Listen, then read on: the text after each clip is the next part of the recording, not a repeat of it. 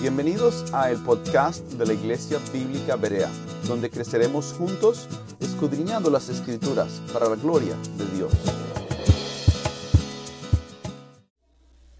Y la realidad, hermanos, es que tenemos un enemigo que nos desea muertos. Satanás, dice la escritura, que anda como león rugiente buscando a quien devorar. Y si usted se aleja, si usted no se cuida, usted termina siendo presa de Satanás. Tenemos, hermanos, tenemos nosotros una guerra no solamente en contra de Satanás, pero usted se da cuenta que utiliza la carne. La carne, lo que el apóstol Pablo habla, no somos deudores a la carne para que vivamos conforme a la carne. Dice, porque si vivimos conforme a la carne, dice que moriremos. Eh, eh, hermanos, esto no es solamente un morir físico, pero un morir espiritual y moral. Separado de Él, moralmente sin ninguna fuerza. No hay fuerza moral, ética. No hay una identificación con la verdad de Dios. El pecado, la carne, nos roba básicamente de esa vitalidad cristiana. Esa vitalidad que la verdad de Dios trae a nosotros para identificarnos con la verdad. En otras palabras, no estamos nosotros a los vientos de doctrina, los vientos de la cultura, en donde se muevan. Si, si la cultura aprueba la moralidad bíblica, bien. Si no la aprueba, entonces buscamos otras alternativas. No, el cristiano bíblico está en una dirección y hay una identificación no solamente con Dios, pero hay una identificación con su verdad, la palabra, y hay una identificación con el pueblo de Dios. Somos el pueblo de Dios, somos el pueblo del libro, y el libro nos define, no nuestra cultura. El mundo definitivamente está tratando de buscar cómo desuadirnos y cómo destruirnos en el pecado. Y si usted observa, matamos, hermanos, nuevamente, matamos no otra cosa sino el pecado a través del Espíritu. Matamos el pecado a través de la habilitación que solamente el Espíritu de Dios nos puede dar. Es un asunto altamente espiritual. Satanás está ahí, la carne está ahí y el mundo que nos rodea está ahí. El hermano John MacArthur dice, por ejemplo, si un cristiano profesante vive habitualmente en pecado, habitualmente en pecado, y no muestra preocupación por el arrepentimiento, el perdón, la adoración en la comunión con otros creyentes, demuestra que reclama el nombre de Cristo en vano.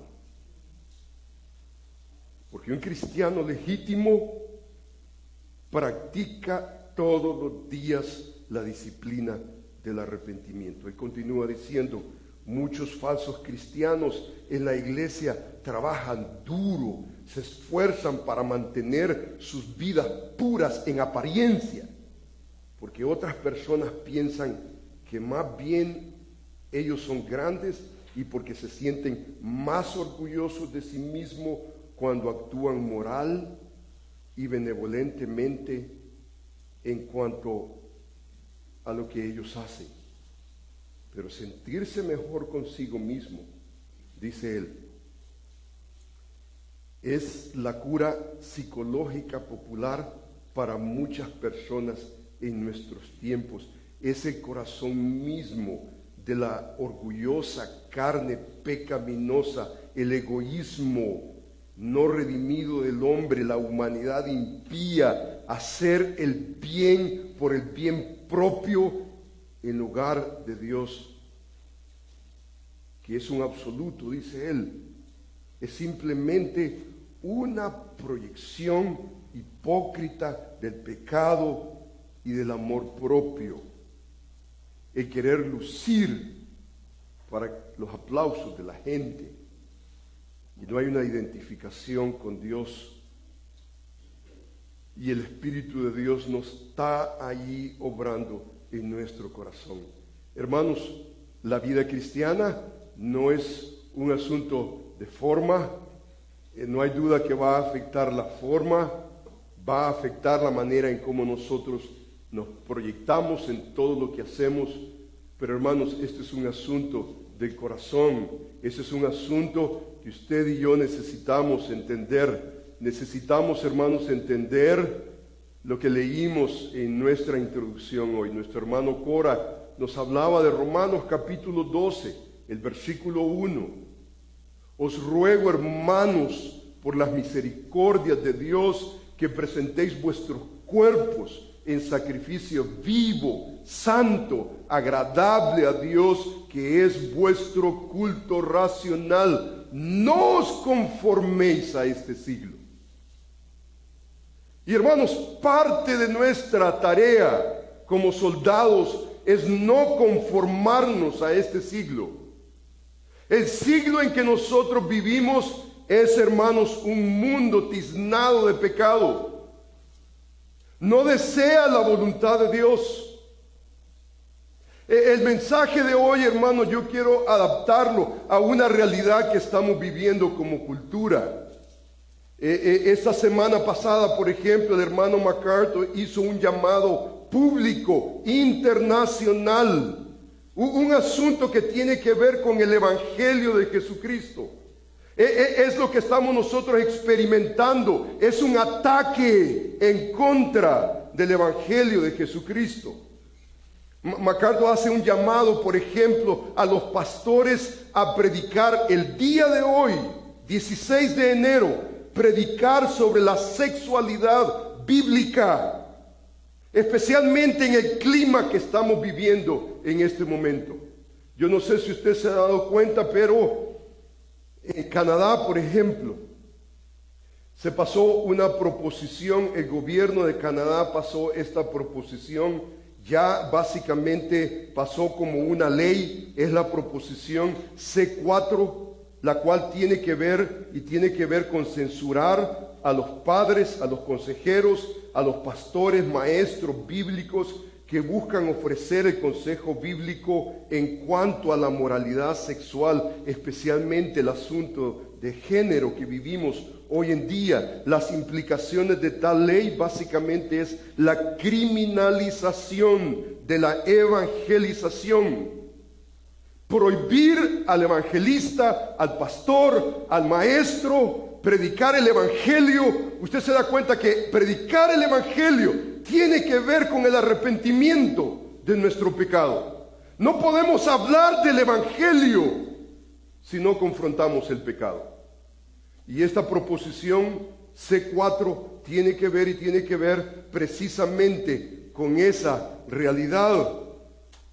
Eh, eh, el, el voto, por ejemplo, en la Casa de Representantes el Senado de Canadá pasó sin ninguna oposición. Ni siquiera un voto fue en contra de parte del Partido Conservador. Usted se puede imaginar. Ni un voto. Fue unánime. Unánime básicamente en contra de la conversión, en contra de tratar de confrontar el pecado la inmoralidad que vivimos en nuestros días. Esta proposición recibió esa aprobación unánime y no solamente aprobación unánime en el Senado, pero una aprobación también real.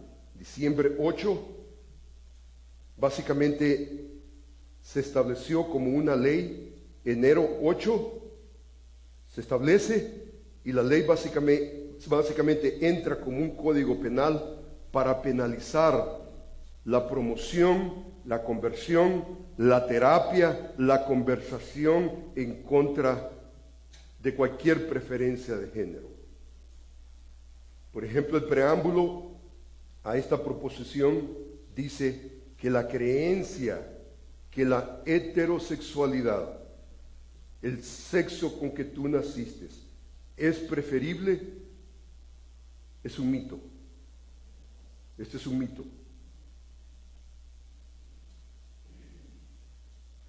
Básicamente, con esta ley, con esta iniciativa, se trata de censurar por seguro a los predicadores, a los líderes cristianos que aprecian el diseño de Dios.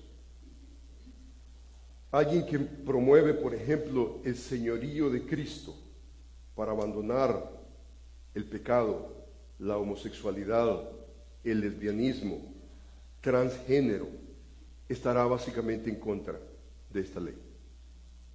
Ahora nosotros pensamos que esto es allá en Canadá. Ahora, lo que nosotros estamos haciendo, hermanos, con esto es uniéndonos a nuestros hermanos pastores en Canadá, pero hermanos, esto no es solamente un asunto allá, esto es un asunto aquí. 2012, por ejemplo, aquí en California, el Senado básicamente pasó una ley en contra de la conversión homosexual, de gay conversion. Esto también tomó lugar en New York, New Jersey, Nevada. Y básicamente eso significa que esta ley está en contra del hablar, básicamente en contra del lesbianismo, el homosexualismo, el transgénero, bisexual. Por ejemplo, el presidente Obama estableció a más de 250 gentes, líderes en el gobierno nacional que tuvieran la nomenclatura LGBTQ.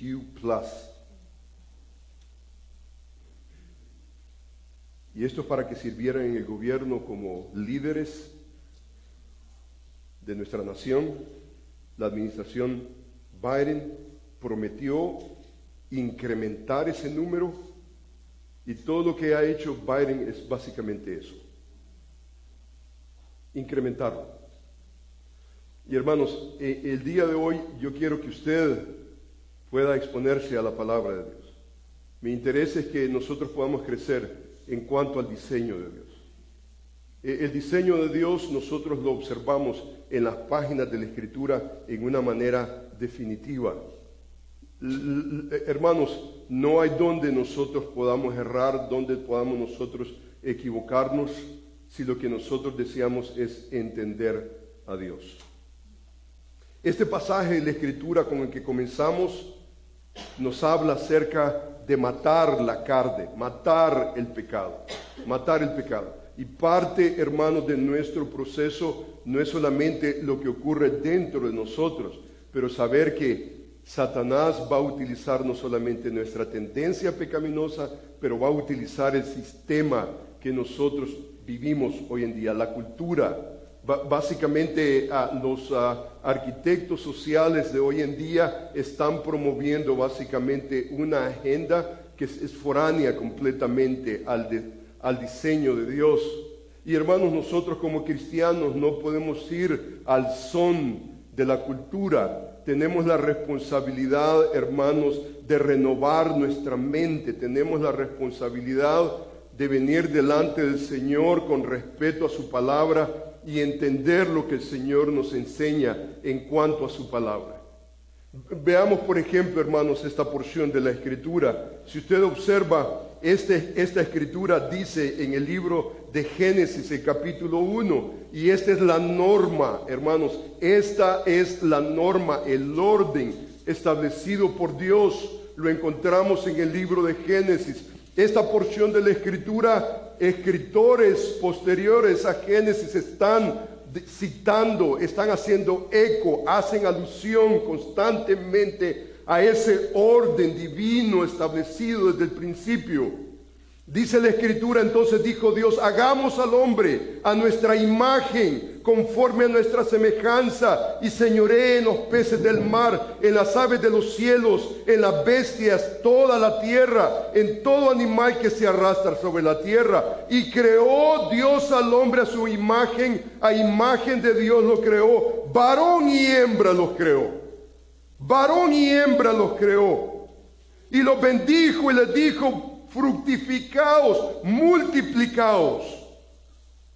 Hermanos, aquí encontramos nosotros básicamente el orden establecido de Dios. El, el orden de Dios es varón y hembra. No hay varón y hembra y algo entre medio. No hay varón y hembra y bestialismo. No hay varón y hembra y bisexual. Hay dos géneros definidos en la escritura. Hay dos géneros establecidos por Dios. Este es el capítulo 1 del libro de Génesis. Aquí no hay pecado. Dice la escritura que todo lo que Dios hizo fue bueno incluyendo la realidad que Dios nos hizo con dos géneros.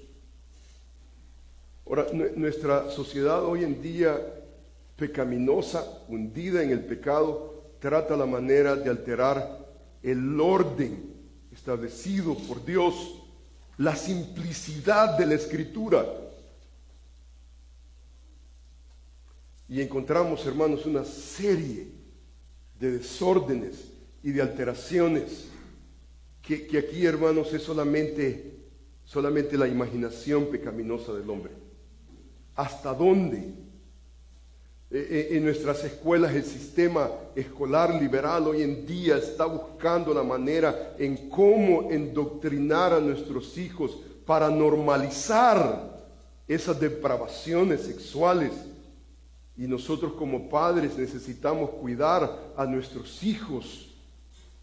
Necesitamos nosotros constantemente regresar al molde de Dios. Este es el molde de Dios. Cuando usted lee ese orden divino, ese diseño divino que Dios hizo, varón y hembra, son dos sexos, son dos sexos que Dios bendijo y le dijo, fructificad, multiplicad, porque solamente bajo esa orden divina puede haber multiplicación. Solamente. Ese es el orden de Dios. Usted lee, por ejemplo, a través de la ley, encuentra, por ejemplo, pasajes como este. Dice, no vestirá la mujer traje de hombre, ni el hombre vestirá ropa de mujer porque abominación es a Jehová tu Dios cualquiera que hace esto. O sea que el orden de distinción entre el hombre y la mujer es establecido no solamente en la creación, pero tiene que ver con mantener en una manera, en una forma externa, la realidad que soy hombre, soy mujer. ¿Qué eres? Ah, no sé. Eh, hoy en la mañana me levanto de esta manera, absolutamente. O eres una cosa o eres la otra. No hay, no hay, no hay dónde. Usted se da cuenta que la ley define en una manera concreta. Y, y, hermanos, yo sé que aquí hay un elemento cultural. No hay duda que hay un elemento cultural. Ah, por ejemplo, yo estoy con un traje, una corbata. Usualmente en nuestra cultura el hombre se viste de esta manera, así se viste se viste un traje, una corbata, no es la mujer. Si ustedes me ven con faldas, wow, ustedes van a cuestionar y, de repente sale el hermano Sammy con faldas también y como que ya no nos van a dejar ir a, Texas, ¿no es cierto? Ya como que van se va a cuestionar todo eso. Absolutamente, no. Yo, yo, entiendo que tenemos nosotros, hay culturas, por ejemplo, que al hombre se le asigna una, una falda y, tal vez a la mujer no. O, sea, el pasaje no está tratando de cultura, sino preservar un orden.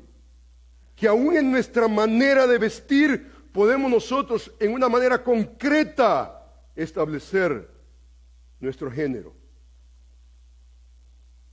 Somos hombres, mujeres, ese es el orden de Dios. Dice la escritura, no se vestirá la mujer, traje de hombre ni el hombre vestirá ropa de mujer. Esto ah, yo recuerdo cuando en la iglesia, por ejemplo, crecimos un grupo de hermanos, líderes, y de repente eh, un hermano llegaba con el pantalón de la esposa. usted se da cuenta que los pantalones tienen pinzas y tienen para hombre, mujer y todo eso. Y lo veíamos, el pantalón de la esposa. Y, queríamos averiguar qué es lo que era, cuál era el problema. Y gracias al Señor que nos dimos cuenta que en la mañana, medio dormido, agarraba un pantalón, pum, se lo metía. ¡Oh, qué descanso, ¿no? Qué descanso que el hermano se equivocó, bueno, está bien. Pero imagínense usted si esa es la preferencia, como que, oh, my God, no, no, no es eso. El hombre es hombre, la mujer es mujer. Ese es el orden bíblico. El orden bíblico ese es. En el libro, por ejemplo, de Levíticos nosotros leemos, dice la escritura, no te echarás con varón como con mujer. Es abominación. Esto es abominación. Ni con ningún animal tendrás ayuntamiento, amancillándote con él. Ni mujer alguna se pondrá delante de animal para ayuntarse con él. Es perversión. En ninguna de estas cosas os amancillaréis, pues en todas estas cosas se han corrompido las naciones que yo he hecho delante de vosotros. O sea que esa costumbre no es del pueblo de Dios. Esa costumbre de ignorar el orden divino de Dios es de las naciones que Dios ha hecho, pero no tienen a Dios como Dios. Ignoran a Dios como Dios.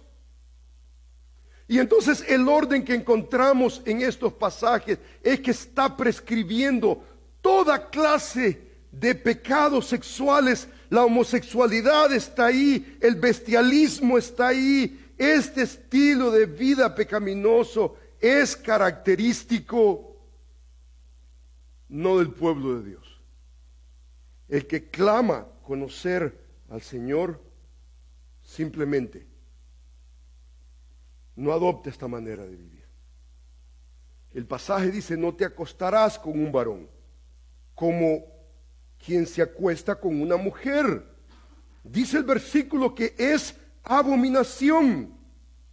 No nos vamos a unir con una bestia. Dice la escritura, manchándonos con ella, ni una mujer, dice la escritura, se ofrecerá una bestia para unirse con ella. Esto dice que es perversión, es infamia. No podemos mancharnos de ninguna de estas cosas. La escritura dice es una mancha, es una corrupción en nuestros ágapes, en nuestros círculos cristianos. Las naciones que no tienen conciencia de Dios viven de esa manera. Los creyentes muchas veces que están bebiéndose, bebiendo en la cultura, están observando la cultura, están muchas veces impresionados por la cultura. Eh, hermanos, no vamos a terminar bien. Nuestro, nuestra orientación no es el mundo que nos rodea. Nuestra orientación, hermanos, es la palabra sencilla, simple de Dios. Él nos creó, hermanos, y Él nos creó para fructificarnos dentro de ese orden divino. Las naciones que no tienen conciencia de Dios se pervierten, buscan la manera de cómo alterar cualquier... E-, ese es el pecado, el pecado es degradante, degradante al punto que no hay fin, no hay fin. Encontramos nuevamente en la ley de Dios, Levíticos, por ejemplo, dice, si un hombre se acuesta con otro hombre, no se hace como dice como se hace con una mujer, ambos cometen una acción abominable, morirán sin remisión, su sangre caerá sobre ellos. O, o, o sea que las consecuencias de violar, alterar el orden de Dios son definitivamente severas. Y necesitamos nosotros entenderlas. Porque esto no es un asunto solamente de decir, oh, yo hago lo que me dé la gana. Vas a pagar, vas a pagar. Van a haber consecuencias y van a ser esas consecuencias funestas. Cuando la escritura dice, por ejemplo, honroso sea en todos el matrimonio, el hecho, la intimidad, sin mancilla, pero a los fornicarios y adúlteros los juzgará Dios. Eh, eh, aquí viene el juicio de Dios. Ahora pensamos nosotros, ah, hago esto y Dios no me castiga. Y continúo más. Mira, escúchame, el carácter de Dios es paciente, esperando que todos vengan al arrepentimiento. No, confundas, si Dios todavía no te ha castigado y no te ha quitado la vida, es porque Él es paciente. Él es paciente. Honroso es en todos el matrimonio. Dios lo ha establecido. Aún el acto sexual es honroso dentro del matrimonio. Pero fuera del matrimonio, dice la Escritura, a los fornicarios, a los adúlteros, los juzgará Dios. Dios va a tener un pleito contigo. Dios va a tener un pleito como con el homosexual. la lesbiana va a tener una, una consecuencia. El bisexual va a tener una consecuencia. E, e, e, el que se junta con animales, bestialismo, va a tener consecuencia, va a traer el juicio de Dios. Se está acarreando el juicio de Dios tarde o temprano.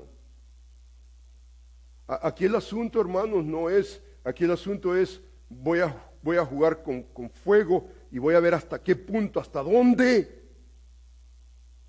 Hermanos, la historia se repite constantemente. La historia se repite constantemente. En este momento estamos tratando con un caso, un caso pero terrible, una situación pero penosa. Pecado, vamos a ver hasta dónde llego. Pecado, pecado, pecado. Y entonces jugando con el pecado, life in prison no sale vivo de la prisión, queriendo jugar con el pecado, pensando que I can get away with, puedo, yo puedo ignorar esto. Dios no puede ser burlado. Todo lo que el hombre sembrare va a cosechar. Y, y es como, como el agricultor, siembra hoy ¿Y qué es lo que pasa? No, en el momento. Y, no ignores, no ignores la paciencia de Dios pensando de que a Él se le olvidó. Está esperando que todos vengamos al arrepentimiento. O sea que nosotros leemos el Antiguo Testamento. El, el, Antiguo Testamento nos enseña un orden normal. Es la norma. Dios hizo dos géneros. No, no hizo Adán y Eva.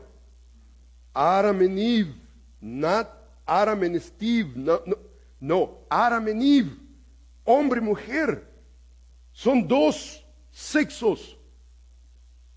E, e, en nuestro celo pecaminoso, cultural, social, queremos alterar el orden de Dios. Y esa es la realidad, hermanos, de nuestra sociedad y nuestra cultura. Tratamos la manera de manipular de alguna u otra manera.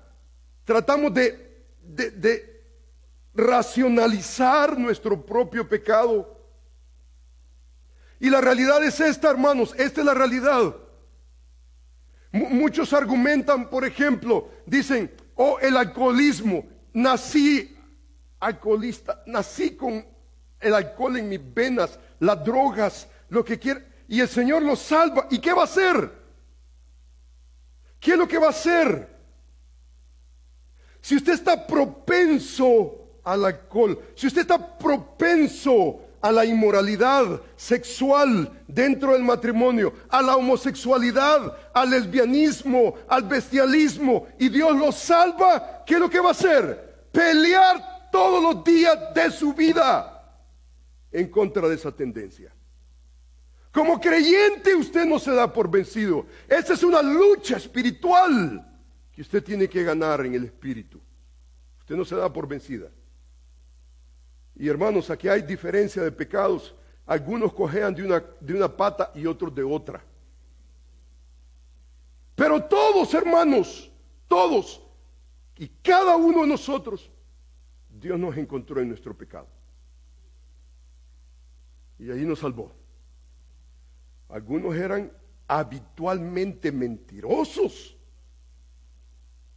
Que usted los ve hoy después de cinco años. Todavía no se les ha quitado la mentira. Wow. ¿Y qué es lo que va a hacer ese mentiroso por quien Cristo murió? Dios lo aceptó a pesar de su mentira. ¿Qué es lo que va a hacer? You're going to have to fight every single day, every day. Cada día de su vida usted va a decirle al Señor, Señor, aquí estoy, porque mi tendencia es esa. Y yo soy el pueblo de Dios. Tú me salvaste, me redimiste. Me hiciste a la imagen, semejanza de Dios. Y, y hay un género, otro género, dos géneros. Y yo te voy a honrar. Yo te voy a honrar con mi género como tú me hiciste. Y no voy a alterar. Y no voy a pelear y no voy a racionalizar que si esa es tu tendencia homosexual, ¿qué vas a hacer? Honrar a Dios. Vas a honrar a Dios. Y vas a honrar a Dios no buscando el pecado, no degradándote. Cuando nosotros leemos el Nuevo Testamento, el Nuevo Testamento presenta esta posición del Antiguo Testamento en una claridad pero increíble. Usted tiene su Biblia, dice por ejemplo el libro de Romanos, en el capítulo 1, observe usted conmigo este pasaje de la Escritura. Dice la Escritura de la siguiente manera, observe conmigo el capítulo 1 del libro de Romanos, por lo cual también dice que Dios los entregó a la inmundicia en la concupiscencia de sus corazones, de modo que deshonraron entre sí sus propios cuerpos. Dice, por lo cual también Dios los entregó. ¿Por qué Dios los entregó a la inmundicia? Simplemente porque continuaron abrazando el pecado que ellos debían de rechazar. Continuaron acariciando el pecado, bailando con el pecado, cohabitando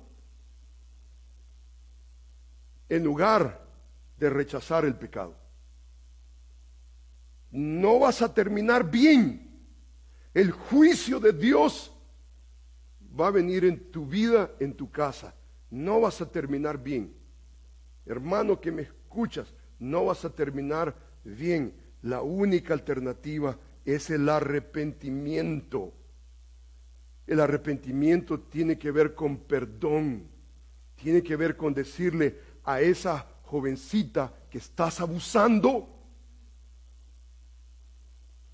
Yo soy cristiano, hijo de Dios, perdóname, porque he abusado. Esto no es correcto delante de Dios. Y si tú amas a esa jovencita, tú haces las cosas que son correctas delante de Dios. Y tienes conciencia de Él. No nos arrepentimos dice el versículo bíblico, por lo cual también Dios los entregó a la inmundicia. O sea que va a haber más inmundicia en las concupiscencias de sus corazones, de modo que deshonraron entre sí sus propios cuerpos, ya que cambiaron la verdad de Dios por la mentira, honrando, dando culto a las criaturas antes que al Creador, el cual es bendito por los siglos. Amén. Por esto Dios los entregó a pasiones vergonzosas pues aún sus mujeres cambiaron el uso natural por el cual es contra naturaleza. Ese es el orden divino de Dios. Hay un orden divino natural, hombre y mujer. El que es contra naturaleza altera esos géneros que Dios formó. Dice el versículo bíblico, y de, igual manera, de igual modo también los hombres, dejando el uso natural de la mujer, se encendieron en su lascivia, unos con otros cometiendo hechos vergonzosos, hombres con hombres, recibiendo en sí mismos la retribución debida a su extravío. Y como ellos no aprobaron tener en cuenta a Dios, Dios los entregó a una mente reprobada para hacer cosas que no convienen. Usted se da cuenta que en este pasaje, en tres ocasiones, Dios hizo algo. Por extraviarnos, por ignorar la verdad de Dios, la simplicidad del orden de Dios. Versículo 24 dice que Dios los entregó. Versículo 26, por esto Dios los entregó. Versículo 28 dice, Dios los entregó. Usted analiza esa frase, Dios los entregó, Dios los entregó, Dios los entregó. Significa que Dios los abandonó en su propio pecado. Usted observa que lo que ha ocurrido acá es una degradación. Se movieron de la idolatría, de no querer el modelo de Dios, la realidad de que Él es Dios. Él ha hablado, tiene un modelo que nosotros podemos entender. Hay un diseño. Se movieron de su idolatría, cambiaron, dice la gloria de Dios en imagen. Eso se llama idolatría. De la idolatría se movieron a la inmoralidad. Y de la inmoralidad Dios los abandonó a degradarse aún más y más. Y hermano, en, esa degradación, lo que encontramos al final es muerte y destrucción. Eso es. dice que Dios los entregó a una mente reprobada. Una mente reprobada para aprobar no el orden de Dios, no lo establecido por Dios, sino para aceptar una alteración pecaminosa al orden de Dios. E, esto en mi consideración es lo que Isaías habla, por ejemplo, eh, en, el profeta Isaías habla, por ejemplo, ay de los que a lo malo dicen bueno y a lo malo y a lo bueno malo, que hacen de la luz tinieblas, de las tinieblas luz, que ponen, dice, lo amargo por dulce y lo dulce por amargo. Ay, dice de los sabios en sus propios ojos, los que son prudentes delante de sí mismos, porque ellos mismos se han endioseado. No es Dios controlando, sino ellos mismos. Dice el versículo, ay de aquellos valientes para beber vino, hombres fuertes para mezclar bebida, los que justifican al impío mediante cohecho y al justo quitan su derecho. Por tanto, como la lengua del fuego consume, dice, la llama devorará, dice la paja, así será su raíz como podredumbre, su flor se desvanecerá como polvo, porque desecharon la ley de Jehová de los ejércitos, abominaron la palabra del santo de Israel. Este es juicio de Dios. Por primera vez en el libro de Romanos vemos el juicio de Dios en un abandono. Tú no quieres a Dios, quieres el pecado. Dios los abandona a ese pecado, alterando el orden divino de Dios. La escritura nos enseña y nos dice que esta es perversidad. Dice que como ellos no tomaron en cuenta a Dios, dice que Dios los entregó una mente reprobada para hacer cosas que no convienen, estando atestados de toda injusticia, fornicación, perversidad, avaricia, maldad, lleno de envidia, homicidios, contiendas, engaños, maledicencias, murmuradores, detractores, aborrecedores de Dios, injuriosos, soberbios, altivos, desleales sin afecto natural, implacables sin misericordia, quienes habiendo entendido el juicio de Dios, que los que practican tales cosas son dignos de muerte, no solo las hacen, sino que también se complacen con los que la practican. Esta es nuestra sociedad. Este es Canadá. Este es California, New York. Esto es lo que estamos viviendo. Celebrar el pecado. Celebrar el pecado al punto de legislar el pecado. Eso es lo que estamos respirando. Eh, eh, esto es lo que observamos izquierda y derecha. Hablaba con un estudiante, por ejemplo, me dice él que Australia, por ejemplo, pasó una ley. Tú no le puedes hablar al homosexual, a, la lesbiana, no le, puedes, no le puedes abrir el libro y decirle, mira, estás viviendo en pecado. Tú no puedes hacer eso. Eh, hermanos, esa es una afrenta en contra del Evangelio de Jesucristo. Es, es una afrenta. Y, entonces, hermanos, la, la realidad es que nos vamos a ver más y más, más y más, nos vamos a ver envueltos nosotros como ministros del Evangelio, cristianos que aprecian el diseño de Dios, más y más nos vamos a ver involucrados en situaciones legales. Esperamos, hermanos, que si terminamos en la cárcel no es porque somos píos, sino porque nos hemos identificado con la verdad de Dios. Esto es sufrir por la verdad de Dios. Aquí tenemos una lista, una lista increíble. E, e, e, esto es lo que significa y termina con, son dignos de muerte. termina con una situación terrible. No terminamos bien porque estamos falsificando estamos nosotros alterando el diseño, el orden establecido por Dios.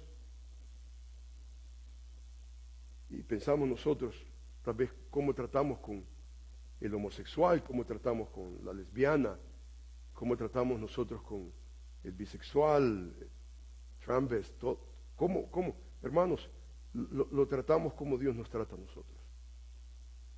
Dios nos trata a nosotros como, nos encontró.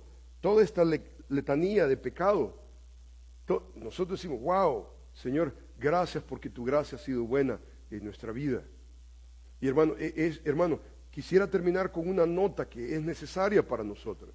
Porque pensamos nosotros que si el juicio de Dios viene en contra de los que practican todas estas cosas, entonces nosotros vamos a sacar nuestro látigo. Hermanos, no, hermanos. No es nuestra responsabilidad sacar el látigo del desprecio. No necesitamos. Especialmente si usted en su propia familia tiene gente que está abrazando ese estilo de vida, necesitan ser amados, cristianos, con la verdad de Dios. Usted no puede despreciar, usted no, usted no puede. ¿Qué, puede esperar? ¿Qué puede esperar?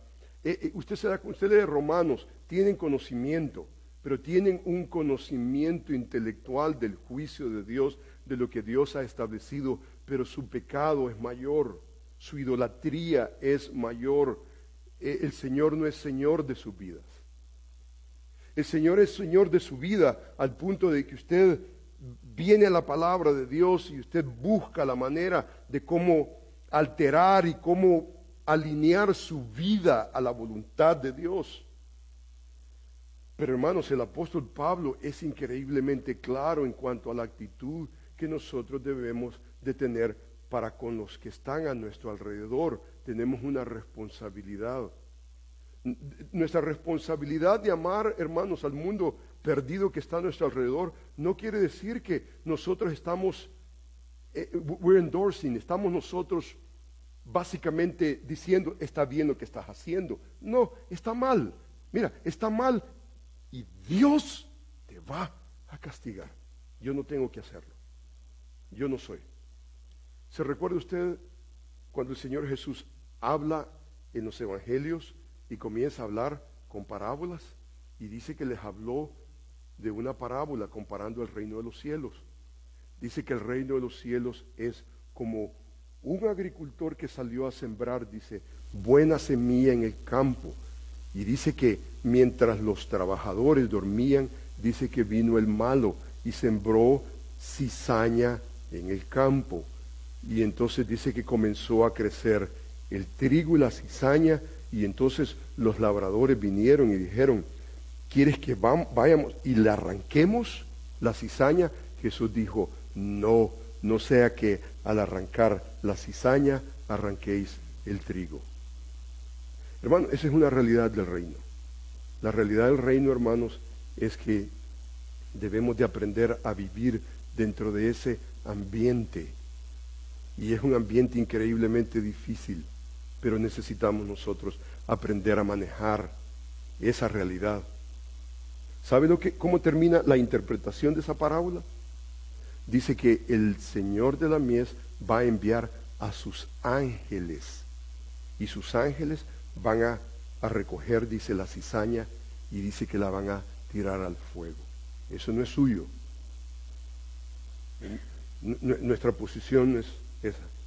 Nosotros vamos a practicar la verdad en amor. Vamos a practicar la verdad en amor. No nos vamos a quitar ese dedo del reglón. Tenemos una responsabilidad y la responsabilidad es predicar el Evangelio de Jesucristo en amor a la gente que está a nuestro alrededor.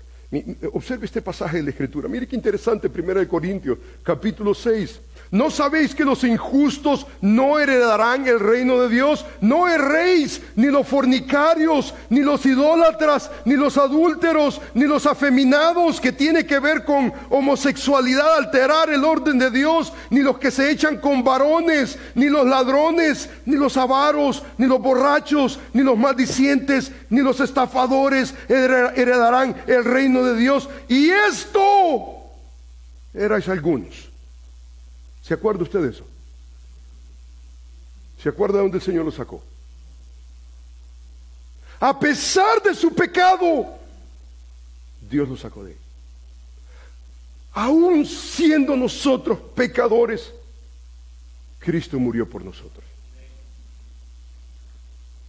Esto eras algunos, mas ya habéis sido lavados, ya habéis sido santificados ya habéis sido justificados en el nombre del Señor Jesús y por el Espíritu de nuestro Dios. Él ha hecho la obra, a pesar de nuestra tendencia. Lo que su allegado necesita es que alguien le hable, que alguien le predique el Evangelio de Jesucristo con amor. Hablamos esta semana un hermano me hablaba y me decía, ¿sabe lo que estamos haciendo nosotros hoy en día? Lo que estamos haciendo, hermanos, en cuanto a la C4, esa ley, no solamente en Canadá, pero acá, estamos nosotros básicamente uniéndonos a pastores, iglesias que ya están sufriendo por el nombre de Cristo. Y en parte esta es una forma de protesta. Este hermano me decía, eh, así es como protestan los cristianos. ¿Sabe cómo protestamos? abriendo el libro de Dios, instruyendo al libro de Dios. ¿Sabe cómo protestan todos, toda esta, gente que no tiene conciencia de Dios? Se van a las calles y, hacen daño. Y, en este momento, por ejemplo, están tratando la manera de inmudecer a una comunidad evangélica cristiana que no, está, que no, está, no está a favor de lo que ellos están haciendo. E, ellos quieren hacer esto. Nosotros vamos a hablar de la verdad de Dios. Esa es nuestra protesta, nuestra forma de protesta. No es, nuestro pleito no es, hermanos, con la gente. Satanás, que ha, dice, cegado el entendimiento de los incrédulos para que no le resplandezca la luz del Evangelio. Usted estaba ahí, yo estaba ahí. El Señor tuvo misericordia de nosotros y aquí estamos. Hoy le amamos porque Él nos amó primero. Hermanos, que no se nos olvide. Nuestra historia es esa, para el honor y la gloria del Señor. Vamos, hermanos, a orar al Señor. Amantísimo Padre, yo te agradezco, Señor, porque podemos regresar al libro. Señor, tu libro nos define. Gracias Señor te doy porque el problema en Canadá no es solamente en Canadá. La influencia en nuestras tierras se nota cada vez más. Aquí no solamente estamos apoyando a nuestros hermanos canadienses, pero aquí nos estamos identificando nuevamente con la verdad de Dios. Y Señor, danos la valentía para tener que sufrir si es necesario por tu verdad. Señor, yo te alabo, te glorifico, Señor, por lo que tú has hecho en nuestras vidas. Yo te agradezco, Padre bendito, porque tú has hecho la obra en nuestros corazones. Señor, hoy te amamos porque tú nos amaste primero. Estamos, Señor, definitivamente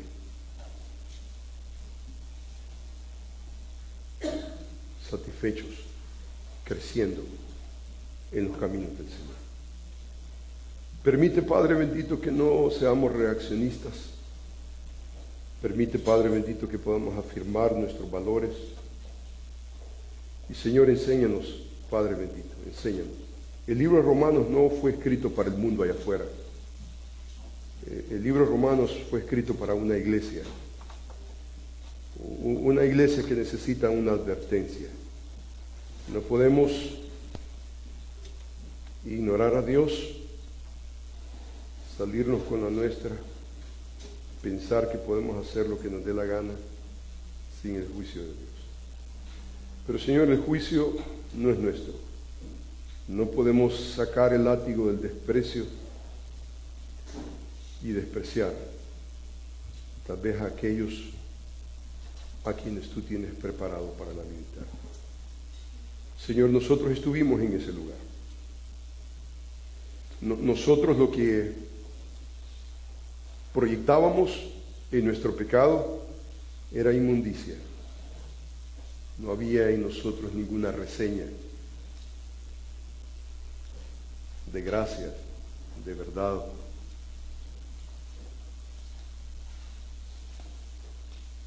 Huíamos, Señor, de ti. Éramos idólatras, inmorales. Pero tú, Señor, nos salvaste. Tu gracia nos alcanzó. Y Señor, algunos de mis hermanos tal vez pueden estar pensando en un miembro de la familia. Queremos unirnos. Queremos unirnos en oración. ¿Podrías tocar, podrías tú, Señor, tocar ese corazón? ¿Podrías tú, Señor, obrar tal vez en ese hijo, en ese sobrino, ese tío? ese familiar que se hunde en el pecado. Señor, usa nuestras vidas. Usa nuestras vidas para traer dirección, orientación y que nuestra orientación sea el Evangelio de Jesucristo. Señor, quiero agradecerte, Padre bendito, por habernos traído con bien. Estuvimos, Señor, en conferencias fuera del Estado.